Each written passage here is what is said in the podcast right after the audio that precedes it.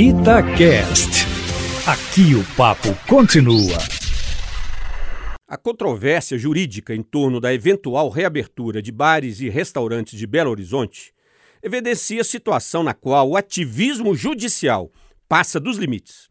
O juiz da terceira vara dos feitos da Fazenda Pública Municipal, que acolheu parcialmente o mandado de segurança coletiva impetrado pela Associação Brasileira de Bares e Restaurantes, a Brasel, seção Minas Gerais, permitindo o funcionamento desse setor, é o mesmo juiz que havia deferido procedimento similar no mês passado e que tinha sido cassada pelo Tribunal de Justiça de Minas Gerais.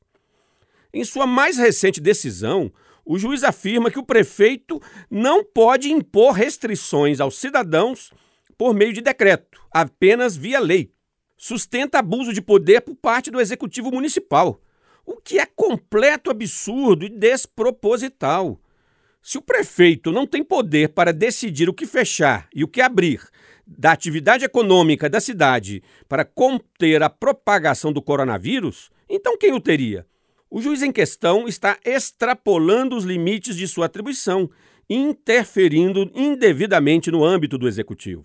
O que está acontecendo, na verdade, é a pretensão de um membro do judiciário assumir prerrogativas que não lhe cabem, no sentido de pretender orientar a política municipal de enfrentamento da pandemia da Covid-19.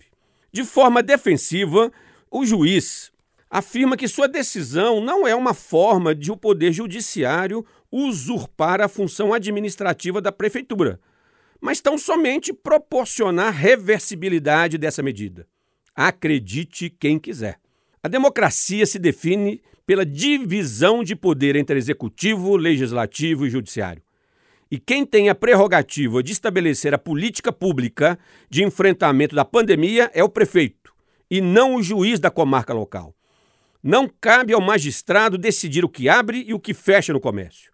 Essa interferência indevida do judiciário nos assuntos do executivo é extremamente danosa à normalidade democrática. Luiz Flávio Sapori para a Rádio Itatiaia.